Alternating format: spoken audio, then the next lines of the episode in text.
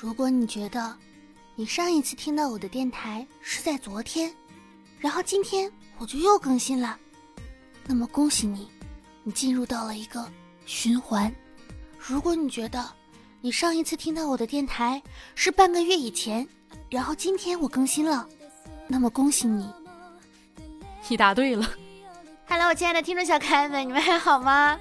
这里依旧是温馨治愈、正能量、暖心暖胃暖被窝的小电台，我依旧是你们的小可爱兔小慧啊，就是那个啊，说周四更，周四更，好像最近几次更新都不是周四的那个大美女兔小慧。嗯，对，你们最近看开端了吗？有没有觉得我今天这个开场比较的妙？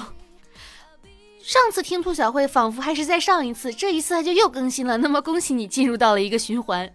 真的，最近开端真的是上瘾，就是上瘾到一种什么程度呢？就是你打开手机，你的热搜啪啦啪啦啪啦全都是开端，但是这种感觉跟某一个热剧上上映了之后，然后你的。微博热搜里面全部都是买来的热搜的感觉是不一样的。我现在就特别想说，大家的审美啊，观众是有基础的审美的。什么话题点容易上热搜，什么话题点你死买也冲不上去。就是所有就最近就是，如果你没有看开端的话，就会觉得你跟这个世界脱轨了。只分为了两种人，一种人是等待开端全部更新完然后去看开端的人，一种是苦苦追更的追更开端的人。现在真的是每天就在想啊，如果我也上了一辆公交车，看到了一个戴着高压锅的大妈，我该怎么办呢？闭上眼睛再重来一次。而且其实我就觉得开端它给我带来的一种感受就是，还是不一样的，因为它每一次重新开始啊，它不是一个真正像你玩游戏，我归零归零存档之后重新开始是。后面的东西什么都没有发生，真正的从零开始，它是你每一次积累了一次经验，每一次知道后面该怎么办的这样的一种重新开始，所以它等于每一次的重新开始都不是真正意义上的从零开始，它是有经验的累加的，就你每一次都会比上一次要进步一点点。所以呢，我得出来的人生至理名言就是：永远都不要丧失从头再来的勇气，因为每一次从头再来，你都有了经验的累积。是不是感觉突然之间升华了主题？我想到这段词儿的时候，我也觉得自己棒极了，就是贼有人生哲理。而且最近更新的那一集，不就是说，呃，说到了，就是很多人都是站在自己的角度，以自己所知道的这个层面上的东西来抨击别人。如果跟你不一样，就会去抨击别人，也涉及到了一些网络暴力这样的一个一个问题啊。我当时看到的时候就觉得很解气。我说，对，现在有些人就是没事闲着瞎骂人，是吧？我前两天看微博就看到，就是才八点就说，说我大部分的时间都觉得看谁谁都不顺眼，就想在网上骂一骂。我当时也怀疑过，我说是狂躁症啊。后来真的去医院看了之后，填了一堆一堆的调查问卷，然后那个医生看完之后就说：“啊，你什么事儿都没有。”我就很纳闷了，那我什么事儿都没有，为什么老想骂人呢？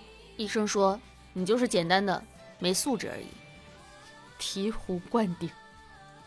又想起了那个冷笑话。我最近的嗓子有点哑，就是去医院看医生，医生看了我半天，他说你最近嗓子哑是因为你阴阳怪气太多了，所以想要保护好自己的嗓子，想要让自己身体变好，不要口吐芬芳啊，不要阴阳怪气，从自己做起。口吐芬芳我能控制得住，阴阳怪气这真改不了。马上就是要过农历新年了，你们今年要回家过年吗？因为我不是在北京嘛，就是北京最近的疫情稍稍有丢丢的严重，就是现在又开始带星了。因为带星，就所以导致很多地方，嗯，你可能去不了，或者你去了马上就要隔离。其实春节假期本来也没有几天，没有我们想象中的多啊。你比方说你去了一个地方，你要开始隔离了。你隔离十四天之后，你基本上就要原地返回了，所以很多人会选择就是在当地过年。我本来我有一个朋友，他家就住住在我家对面的小区，他想说把猫放到我们家寄养。这件事情经过了一波三折又三折。最开始他说啊，能不能把我的小猫咪寄养在你家呢？哦，不是，是这样子，就是他刚一张嘴，他说兔兔兔兔，我说怎么是你家的猫没有地方养了吗？他说嗯，对我说那放过来吧，刚好我家是有朋友来我们家。照顾我的小猫咪的，我就说那就一起呗。后来昨天我琢磨一下哈，不对劲儿，因为我们家的猫是个妹妹，他们家的猫是，我就不知道是小哥哥还是小姐姐，我就去问，他说啊，他们家猫是公猫，还是那种即将到来发情期的公猫。我一想说这不行啊，那这我们家小猫才四个月，你别给我们整整那什么，就早熟了。然后就是说那实在不行，我就去他们家去喂，反正就是对面嘛，来回下下楼就好了。然后到了晚上的时候，就跟我说：“兔兔兔兔。”我说：“咋的啦？”他说：“不用了，因为北京带星回不去了。”这件事情就是一波三折又三折，最后就是还是各自在家里过年嘛。但我回不回家，我还没有想好，就可能还要再观望一下政策。也是希望，就是如果大家今年不回家过年的话，在当地也是要找到一些好伙伴什么的，一起过去，不要让自己孤单啊，就是。哎，过年嘛，虽然说现在这两年觉得年味儿越来越淡了，不管说是你成长成熟了也好，还是说无法忍受亲戚朋友们也好，但是总归两个人过会比一个人要更舒坦一点。当然，前提是两个人过，那个人跟你是比较熟悉一点的关系，就是还是要开开心心的去过年。二零二二年啊，就是每一年大家都说啊，我希望今年的自己怎么样怎么样怎么样怎么样怎么样怎么样怎么怎么怎么样，希望自己可以成为更好一点的人，更优秀一点的人，更坦然一点的人，更磊落漂亮的人，可以不用反复确认我是不是不行啊，我是不是菜啊，不用永远的去在调整自己的一个心态，一定要觉得自己值得被爱，值得最好的，值得拥有所有所有的好朋友，值得拥有。最棒的爱情，最棒的友情，最棒的亲情。如果你现在有的你自己觉得不是最好的，那你未来一定会拥有更好的。对，就要成为那种轻轻松松的活着，然后足够可爱、足够幸运的人类呀。就是要多多的去在乎自己，不要担心说是在乎自己会变得自私什么的，要贯彻自己这一句话：自在潇洒，开心快乐。网上就传哈，就是有一座小岛，就是在汤加有一个消失的岛屿，露出水面的部分呢是巨大的火山的一角。恋爱中所遇到的那个人呢，都只是他露出来的这一个角。那个人呢，所成长于家庭交际圈那片乡土的文明是水下的部分。恋爱中呢，我们往往因为水上的那一角而钟情于一个人，结婚后才发现不期而遇的那个人，水下面的整个的一个世界。最近就是看一些短视频什么的也好，都在说，说是啊，现在很多专家已经不指望九零后这批人可以成为 生育的主力军了，还是在劝导八八五后。我想着八五后也挺惨的哈。其实更多的时候，我们不是畏惧婚姻，更不是畏畏惧生子，而畏惧的是婚姻和生子所剥夺走的属于我们自己的那一个部分。每个人都是自私的，这一点是毋庸置疑的。如果让两座冰山相撞的话，你也会发现它们之间撞击出来的一个效果，不是说一个人的受伤害，而是两败俱伤。即使有一方是看不太出来的伤，但是总归还是不是很舒坦的一个状态。还是要考虑好各种各种方面、各种方面的一个考虑好。那天我就看到说，如果你的身体健康、双亲健在，收入呢能够养活自己，隔三差五的能够逛街、吃饭、看电影、讲笑话，有人懂，难过了有人听，那你就算是一个幸运儿了。我看到这条微博的时候，就兴冲冲的转发了，因为我觉得我自己也太幸运了吧！每天能讲那些烂到死的烂梗，还会有人跟着我一起哈哈大笑，也不知道他们是不是真的觉得好笑，但是可能就是笑了吧。那天，呃，做了一场直播，在直播里面，他们就有人说说我说是啊，你好成熟，好成熟。我当下就说出来了一个我二零二二年首当其冲的一个金句。嗯，我怎么老爱用首当其冲呢？就不是首当其冲啊，这么用成语是不对的。我当下就说出我脑海中第一反应出来的，但是是我二零二二年说出来的第一个金句，叫做还不成熟吗？这个年龄再不成熟，就该成亲了。多少觉得自己还是有点本事的。我前两天晚上就做梦啊，就是，嗯，梦到了我家里面的四位老人。因为我家里面的四位老人是现在只有一位还在世，就是我的姥爷还在，然后其他的就是奶奶呀、姥姥呀、呃爷爷呀都已经去世了嘛，然后。其实我，因为我跟我的姥姥的感情比较深，就是我以前是经常能够梦到我姥姥的。然后前段时间也是听说过一个说法，就是你在梦里面去世的亲人，如果没有对你张口说话，那是代表怎么怎么样；如果他张口了，就代表你可能最近要倒霉运或者是怎么样，反正是有这么一个一个说法。然后我那天晚上就是做梦，梦到我姥姥是张嘴了的，然后其他的。呃，亲人们也都在。我当下睁开眼之后是有点害怕的，因为想到了这件事情。但是后来也发现也没什么，因为还是很正常的，就是生活啊什么的，就是也没有说觉得遇到了不好的事情或者是怎么样。就发现，嗯，可能也没有说想象中的那么害怕吧。就是虽然稍稍多少大家都会有一点点的迷信。但是会陷入一种很奇怪的一个一个感觉当中，就是情绪的波动也没有像以前那么大了。他的情绪波动是逐渐平缓的一个过程，甚至你明明知道可能他在梦里面张嘴不是一件好事情，但是他张嘴了之后，你也不会觉得你呃很愿意去相信这件事情会给你带来的一个负面的影影响。我觉得这种感觉也还是挺微妙的。然后最近我身边也是有朋友，就是家里面的长者去世了。当时我就想到，就是在我姥姥去世的时候，我朋友跟我讲，我的朋友安慰我的时候跟我讲的一段话。他说，就是人老了以后啊，生病了之后，那种感觉就像是一种什么样的感觉呢？就像是把一个很大的一个石头，然后扔到了海水里面。这个石头呢，它拼命的想要往上浮，往上浮，但是它却不受控制的，只能越来越沉，越来越沉，越来越沉。当时我朋友跟我讲完这段话的时候，我就觉得啊，是这样的，是这样的一种感觉。而且这种感觉不仅仅是在生病的老者身上出现，在生活当中很多遇到那种无力的时候，也都会出现这样的一种感觉。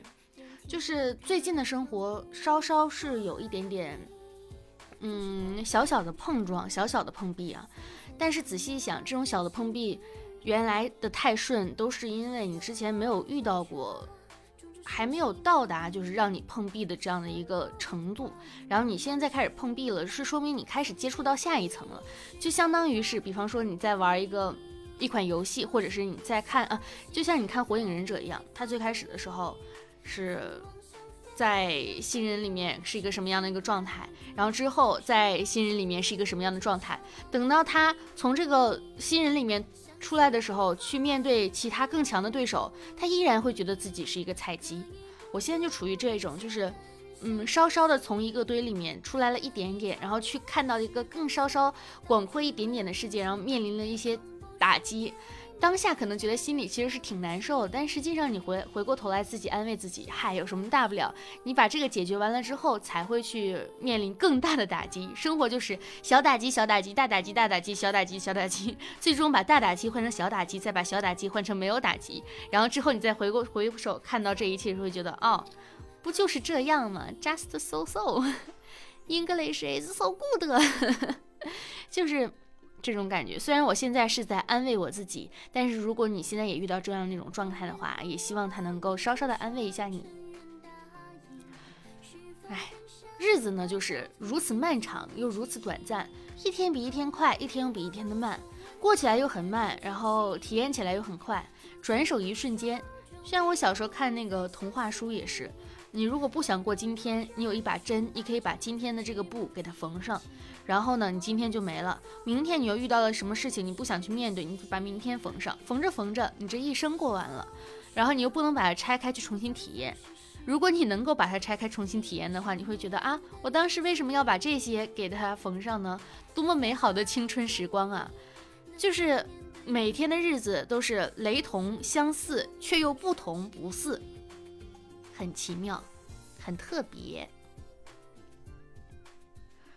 最近很渴望一种状态，就是真正的放空的一种状态，就感觉自己很久没有那种真正的放空，往那一躺，一天什么都不干，呃，坦坦然然的浪费时间，这种状态会变得少了很多。但实际上，这种状态也是更值得被珍视的。就是每当你有了这种状态，你说明你在自己内心跟自己进行了一场升华，是一种。可以随意搭配、随意想象、随意放纵那种开心的一个感觉，但是最近的日子就是过得比较满满当当、满满当当，真的是满满当当，就每天都在，仿佛是在吃喝玩乐、吃喝玩乐、吃喝玩乐、吃喝玩乐，但是好像又干了一些除了吃喝玩乐之外的其他的东西，还蛮妙的。其实偶尔也会觉得，就是最近的自己活得越来越像自己了。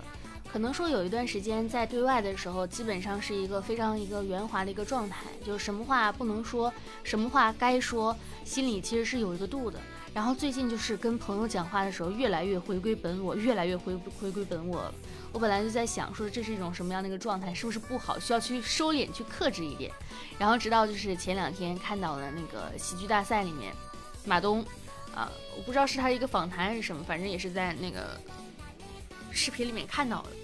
就说一个人一旦开始有了安全感了，他的那个呃壳就会撂下来了，然后原有那些棱角呢就会出来了。要不然其实人最圆滑的时候啊，是人最没有安全感的时候，生怕受伤，也生怕伤着别人，就是那个时候。圆滑是一件好事儿，但是圆滑也会让你自己变得不像你自己，没有安全感。怎么样才能够去坦诚的跟朋友们去聊天，跟朋友们去玩儿？就像是有的时候猫咪在外面的一个应激反应也是一样的。猫在家里看起来很霸道，出门之后就会开始应激，开始瑟瑟发抖，又渴望着外面的世界，出去之后又开始害怕。前两天我家猫也是遇到了一个很有意思的一个事儿。它我带它去医院打针，然后结果是一个是因为北京的冬天太冷了，再加上就是北京呃再加上猫出门会有应激反应嘛，然后他就是闹肚子，然后就就 就闹肚子，你们知道吧？就啊是吧？就是一摊，然后在那个猫包里面空间又很小，它就粘了自己一身。你们想一下那个画面啊！我是突然间闻到了一股很有冲击力的味道。然后他又一直在叫，就是他粘了自己一身，他又很嫌弃他自己。之后就到医院那里，然后医生就说：“你要想好了，你现在要是给他打了这个针，他要一个礼拜之后才能洗澡。”我说：“那那那那那不行，我现在带他去洗澡。”就给他去洗了个澡，然后回家之后，呃，他就是那一天都不高兴，就是你逗他他也不高兴，就是觉得自己丢脸丢大发了。就是这种猫咪的应激反应，可能看起来是比较大的，人的应激反应往往是在你内心深处的一个应激反应。你甚至可能表面上波澜不惊，但是你心里面的棱角反向刺向了自己，把自己扎得很难受、很疼。棱角这个东西是不会收起来的，他要么是向外扎，扎别人，然后也伤害自己；要么就是向内扎，彻底的伤害自己，别人也无法走近你。哇，好有哲理啊！哈哈。小的时候经常会想，当一个大人有多好呢？没有什么烦恼了。长大之后，烦恼一个个进化成了灾难，究极进化。今天就在跟朋友聊天的时候，就说到了这个，呃，火气这一点啊，就是生气、暴躁这一点。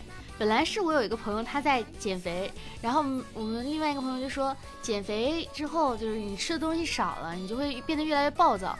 然后我就开始说我暴躁的事情，我说我好像好久没有暴躁。我去搜我暴躁的时候，我对暴躁的形容啊，我生气的时候的形容词真的是非常的匮乏。它大致呢分为四个阶段，第一个阶段就是我的火气上来了，第二个阶段是我的火气已经到脖子这儿了，第三个阶段是我的火气已经冲到天灵盖了，第四个阶段是烦死了，毁灭吧。然后第五个阶段就是算了，钱还是要赚的，因为我就找到了我。曾经就是那段时间很心烦的那段时间的一个备忘录，就大概是每隔几个月会记一条。呃，第一条是最近的忙碌让我只想和自己说一句话：活该你赚钱。下一个阶段是现在的我只想说钱我也不想赚了，烦死了，毁灭吧。最后一个阶段是不钱还是要赚的。如果现在让我说的话，赚吧赚吧赚吧，都是浮云，钱来来来 来就好。烦恼的当下真的。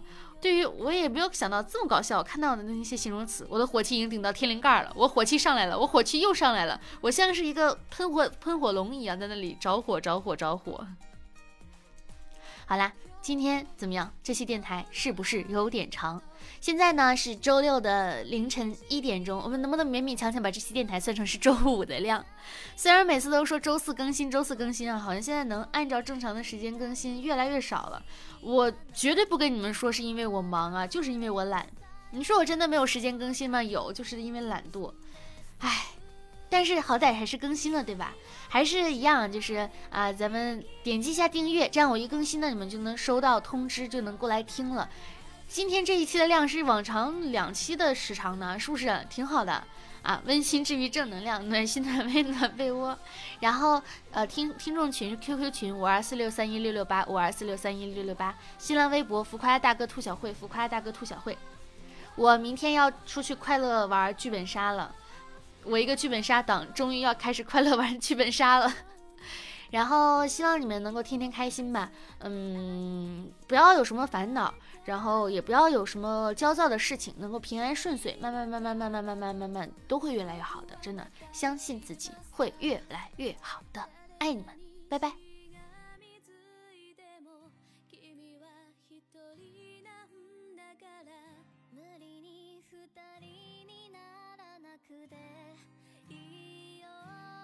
明日に行かなくだっていい。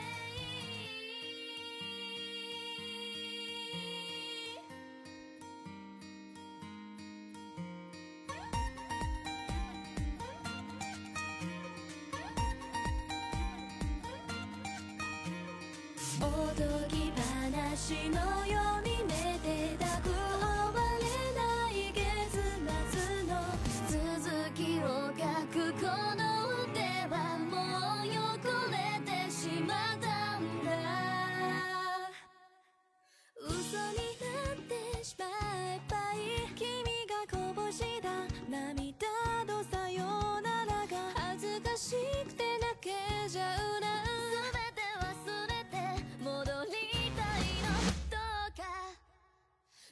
comes